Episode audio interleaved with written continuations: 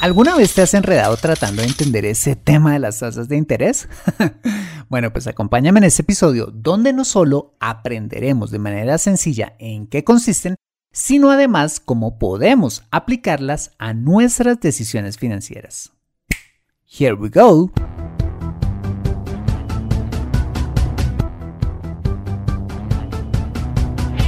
Bienvenido a Consejo Financiero, el podcast de finanzas personales donde aprenderás a manejar inteligentemente tu dinero, salir de deudas, tomar buenas decisiones financieras y alcanzar una prosperidad sólida y duradera.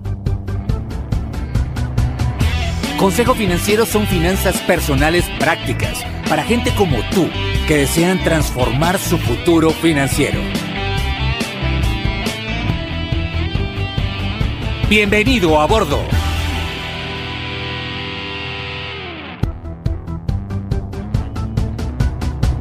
Hola, ¿qué tal? Soy Fernando Fernández y sí, esto es Consejo Financiero, tu podcast, tu programa de finanzas personales donde aprenderás a manejar inteligentemente tu dinero, a salir de deudas, a tomar buenas decisiones financieras de consumo, ahorro e inversión y los principios para alcanzar una prosperidad sólida y duradera. Como sabes, tener educación financiera es un aspecto esencial para alcanzar tus objetivos de vida, pues aunque tu profesión o área de conocimiento no sean las finanzas, todo lo que hagas en la vida involucrará dinero, por lo que necesitarás saber administrarlo inteligentemente para alcanzar cada una de tus metas financieras. En Consejo Financiero aprenderás a convertirte en un sensei de tus finanzas personales. y como siempre te invito a visitar www.consejofinanciero.com donde podrás encontrar este y muchos más contenidos de finanzas personales que su seguro van a ser de utilidad para tu vida financiera. Asimismo, te recuerdo que puedes encontrarme en LinkedIn como Fernando Fernández Gutiérrez y en Instagram como Consejo Rayita al Piso Financiero. Bueno, muy bien, y sin más preámbulos, despeguemos con el episodio de hoy. Bienvenidos a bordo. Las tasas de interés son una de esas cosas que hacen parte de nuestra vida diaria, que en muchas ocasiones evitamos. De pronto porque nos parece un tema absolutamente aburrido o simplemente porque nos parece ciencia de cohetes, es decir, un tema que está fuera de nuestro alcance entender. Pero ni lo uno ni lo otro. Las tasas de interés son un tema no solo relevante para nuestras finanzas personales, sino que en esencia son un tema sencillo de entender que solo requiere un poquito de sentido común para entenderlas. Bueno, pues he traído este tema al podcast para explicarte de la forma más sencilla posible, espero, en qué consiste este tema de las tasas de interés y cómo podemos aplicar este conocimiento a nuestra vida financiera. Muy bien, empecemos definiendo qué son las tasas de interés. Las tasas de interés son simplemente un indicador que expresa en porcentaje el costo de pedir prestada una cantidad de dinero o el dinero que nos pagarán al realizar una inversión. En otras palabras, las tasas de interés nos dicen cuál es el costo por usar el dinero que no es nuestro o el dinero que nos pagarán si se lo prestamos a alguien más. Veámoslo con un ejemplo. Supongamos que necesito 100 dólares y tú me dices, Fer, yo te los presto por un mes pero te cobro a cambio el 2%. Si hacemos el negocio, entonces tú me entregas los 100 dólares y al cabo de un mes te devolveré los 100 dólares más los 2 dólares de intereses que me cobraste, ¿vale? Ahora, si te fijas en esta sencilla operación, hay tres variables que debemos considerar. En primer lugar, el capital, es decir, los 100 dólares que me prestaste. En segundo lugar, la tasa de interés, que en este caso es el 2%, que me cobraste por prestarme el dinero durante un mes. Y en tercer lugar, el plazo de la operación, es decir, un mes. Bueno, ¿y por qué es importante fijarnos en estas tres variables? Porque a partir de ellas podremos introducirnos en la clasificación de las tasas de interés, las famosas tasas nominales y las tasas efectivas. Bueno, pues en primer lugar, las tasas nominales son simplemente la tasa que pagamos o cobramos en un periodo de tiempo determinado, que para efecto de nuestro ejemplo es ese 2% que me cobraste por prestarme el dinero al cabo de un mes. Ahora, supongamos que yo necesito este dinero por más tiempo y entonces te digo, mm, ¿sabes qué? pues la verdad es que necesito este dinero por un año. ¿Qué hacemos? Entonces tú me dices, mm, no te preocupes, tranquilo. Si quieres te presto el dinero durante un año, pero me pagas el 2% al final de cada mes. Y al final del mes 12 me devuelves los 100 dólares más el 2% correspondiente a ese último mes. Bueno, pues si hacemos este acuerdo significa que si sumamos los intereses que te voy a pagar por pedirte prestado el dinero durante ese año, tendré que pagarte 2 dólares mensuales que multiplicado por los 12 meses que tiene ese año, terminaría pagándote en total 24 dólares al cabo de ese año más el capital que me prestaste, ¿correcto? Esto significa que al cabo de un año tuve que pagarte una tasa del 24% anual por pedirte prestado esos 100 dólares, ¿no? Bueno, pues esta tasa, este 24%, es lo que se conoce como la tasa efectiva, nuestra segunda clase de tasa de interés, como la tasa resultante a pagar o a cobrar en una operación de crédito o inversión. Podría decirse que la tasa efectiva es el resultado de la sumatoria de las tasas nominales, es decir, ese 2% que vendría siendo nuestra tasa nominal, la suma de esas nos resulta o nos arroja la tasa efectiva anual. Entonces, nuestra tasa nominal para efecto de este ejemplo fue el 2% y la tasa efectiva anual fue del 24% como la suma de todas esas tasas, ¿ok? Vale. Hasta aquí hemos visto los dos tipos de tasas de interés, la tasa nominal y la tasa efectiva, a través de un ejercicio súper sencillo. Pero imagínate que además pueden haber varios tipos de tasas nominales. ¿Por qué? Regresemos al ejemplo. Recordemos que me cobraste una tasa nominal del 2% mensual. Pero también me hubieras podido decir, ay Fer, pues la verdad yo te presto los 100 dólares, pero para que no tengas que estar pagando mis intereses todos los meses, mejor págame el 6% cada vez que se cumplan tres meses, en cuyo caso dicha tasa se expresaría de una forma eh, técnica como una tasa del 6% nominal trimestre vencido, porque el pago de los intereses se hace al finalizar cada periodo de tres meses, que también podría expresarse como el 6% trimestre anticipado, si se te ocurriera cobrarme los intereses al comienzo de cada trimestre, que también puede suceder, ¿ok?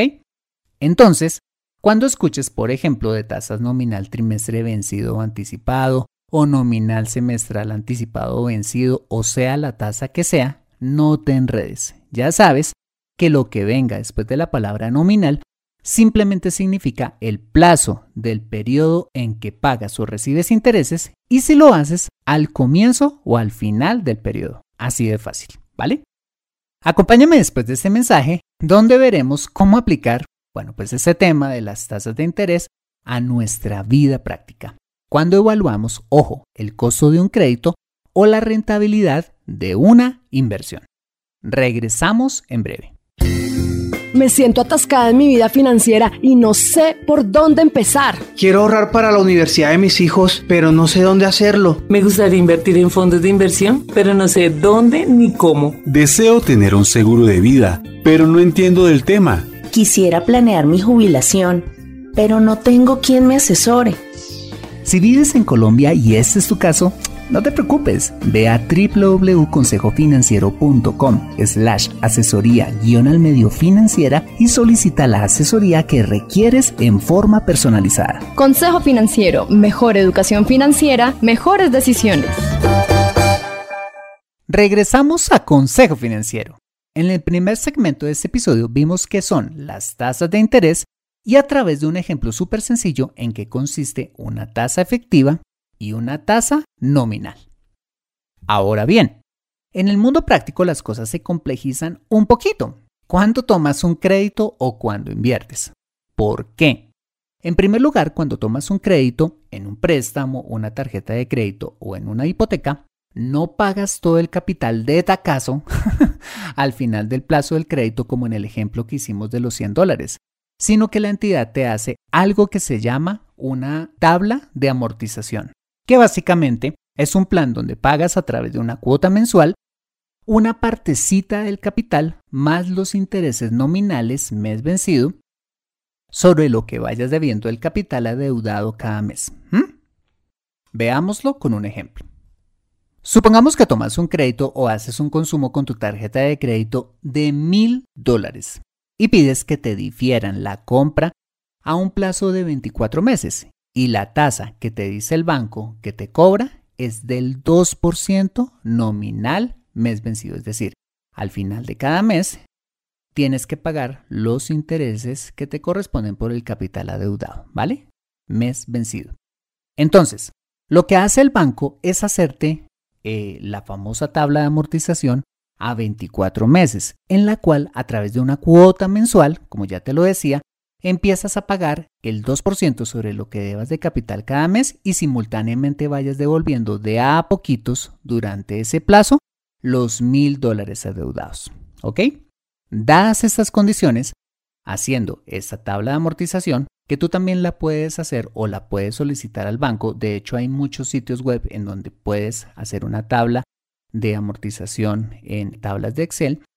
Pues la cuota mensual que te calcularía el banco por tomar esos mil dólares a 24 meses y a una tasa nominal mensual del 2% sería de 53 dólares mensuales, cifra que si multiplicas por 24 te darías cuenta que terminas pagando con todo e intereses 1.269 dólares, imagínate. Es decir, 269 dólares en solo intereses, que equivale a una tasa efectiva del 26.9. ¿Por qué? Pues porque 269 dólares de 1000 pues eh, equivale pues al 26.9% que finalmente estarías pagando intereses. ¿Por qué? Recordemos que la tasa efectiva es el resultado del total de periodos cobrados o en otras palabras, es el resultado de la suma compuesta de las tasas nominales cobradas en un crédito a un plazo determinado, lo que hace que en un sistema de amortización una tasa del 2% nominal mensual equivalga a una tasa del 26.9 efectiva, que es la que te dice realmente cuánto vas a pagar por un crédito. Y aquí viene mi primer gran recomendación, y es que cuando vayas a evaluar el costo de un crédito, que no te digan cuál es la tasa nominal mensual, sino que te digan cuál es la tasa efectiva del crédito. Mira, por estrategia comercial, una entidad financiera nunca te va a informar cuál es la tasa efectiva anual de un crédito, sino que te va a informar la tasa nominal, porque se ve más chiquita. Pero la que realmente debe importarte es la efectiva, que te dice cuánto vas a pagar por pedir prestado ese dinero. Y si no me crees, mira los anuncios publicitarios de la banca o las tasas de crédito en una oficina bancaria donde ponen garandote.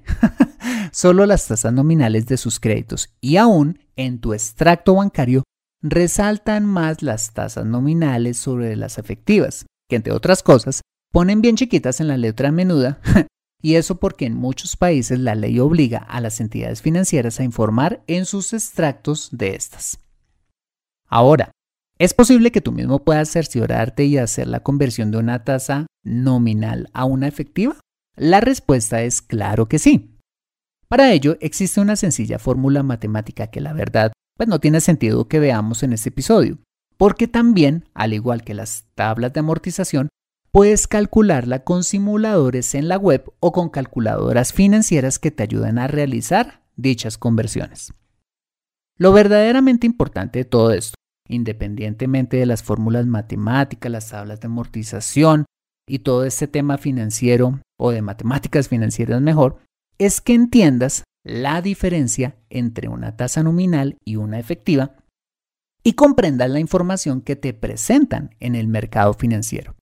En las notas del programa te dejo un link con un simulador con el que puedas convertir tasas y también para que puedas eh, hacer tablas de amortización, ¿vale?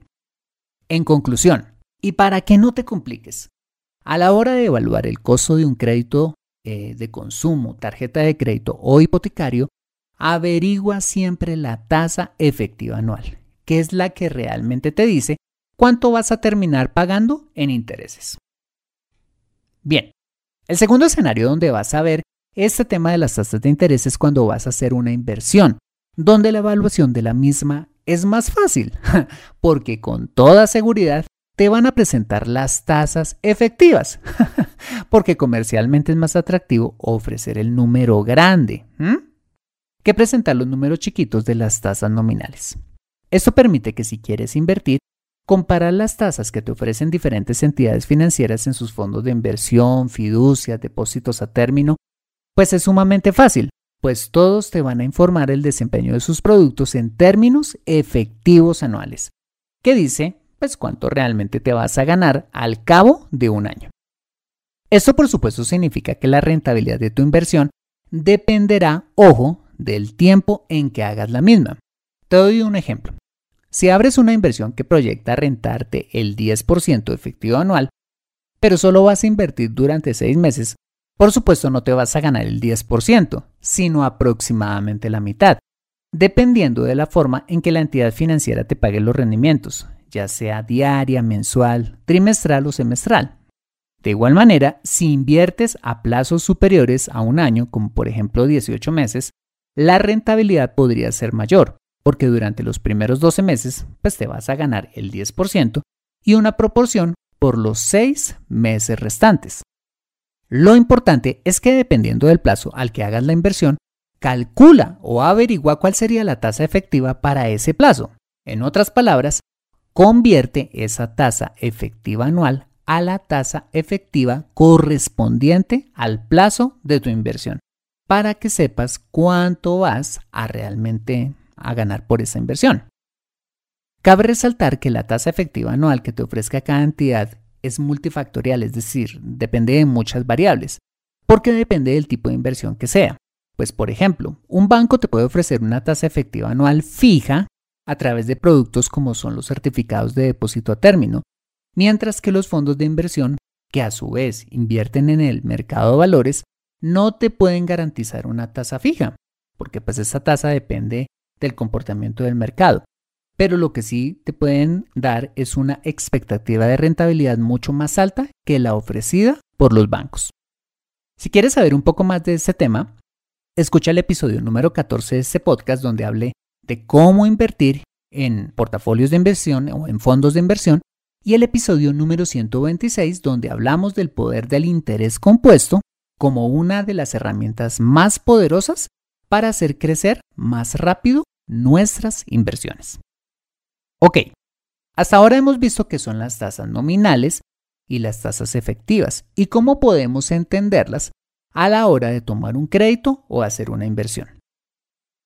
Pero hay un último tópico que es importante que entiendas, que te afecta y que estoy seguro has escuchado con frecuencia y es cuando oyes en las noticias que tu gobierno sube o baja las tasas de interés.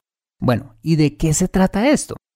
Bueno, pues resulta que en todos los países hay un banco central, que en Colombia es el Banco de la República o en Estados Unidos es la Reserva Federal, que fungen como el banco de los bancos, el cual le presta dinero a estos a cambio de una tasa de interés o si a estos les sobra dinero, el Banco Central les paga intereses.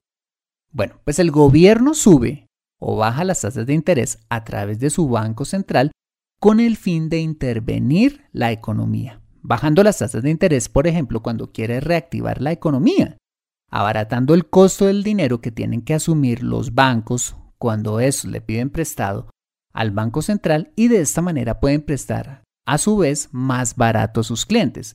Por ejemplo, en sus créditos hipotecarios, lo que hace que haya más gente que pueda adquirir vivienda y el sector de la construcción crezca, generando más plazas de trabajo que a su vez genera crecimiento económico. O, por ejemplo, el gobierno sube las tasas de interés a través de su banco central cuando, em, pues este, el gobierno quiere estimular el ahorro o quiere frenar procesos inflacionarios. El caso es que es importante que entiendas esto de la subida y las bajadas de las tasas de interés y de qué se trata, porque refleja de una parte el estado de la economía que a su vez afecta tus finanzas personales, ayudándote, atención, a tomar buenas decisiones financieras. Bueno, muy bien, pues hasta aquí hemos visto qué son las tasas de interés, en qué consisten las tasas nominales y efectivas y con base en ello, cómo podemos evaluar el costo de un crédito o tomar una decisión de inversión y comprender además en qué consiste el alza o la baja de ellas en la economía. ¿Ves que entender las tasas de interés no es un tema tan aburrido y complejo? Bueno, pues espero que cuando vuelvas a ver un anuncio publicitario, te ofrezcan un crédito, escuches una noticia económica o tomes una decisión de inversión, no te sientas intimidado ante la terminología técnica o financiera que muchos expertos suelen usar solo para verse más inteligentes, sino que entiendas la esencia que está detrás de toda esa jeringosa compleja. Créeme, las finanzas son mucho más sencillas de lo que nos han hecho creer. Te dejo con esa frase de Albert Einstein, quien precisamente habló del valor de la sencillez en las cosas cuando dijo, si tu intención es describir la verdad, hazlo con sencillez y la elegancia déjasela al sastre. Conviértete en un experto en tus finanzas personales en Consejo Financiero. Bueno, muy bien, este ha sido el episodio número 171 de Consejo Financiero. Si te ha gustado, házmelo saber suscribiéndote al podcast para que puedas tener acceso gratuito a todos los episodios donde y cuando quieras y además te llegue una notificación semanal cuando salga un episodio recién salidito del horno. y si escuchas este episodio desde un iPhone o un iPad, para mí sería súper valioso si me dejas tu opinión acerca del programa. Eso lo puedes hacer al entrar a Consejo Financiero a través de la aplicación podcast de tu iPhone o iPad y bajar hasta calificaciones y reseñas y dejarme tu opinión positiva o constructiva dando clic en escribir reseña. Eso me ayudará muchísimo para mejorar y posicionar aún más el programa y de esta manera poder llegar a muchas más personas. Por adelantado, mil gracias por tu ayuda. Asimismo, te invito a compartir este episodio a través de tus redes sociales con tus contactos, familia o amigos a quienes consideres les sea útil este episodio para su vida financiera y personal. Bueno, muy bien, yo soy Fernando Fernández, tu asesor financiero y anfitrión de este programa. En la edición de este podcast, José Luis Calderón. Muchas gracias por compartir tu tiempo conmigo en la peluquería, comiéndote un delicioso helado en la banca favorita de tu parque, patinando la ciclovía, donde quiera que estés y recuerda. Consejo Financiero son finanzas personales prácticas para gente como tú que desean transformar su futuro financiero.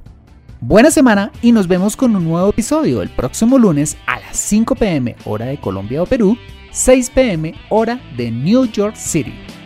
See you later.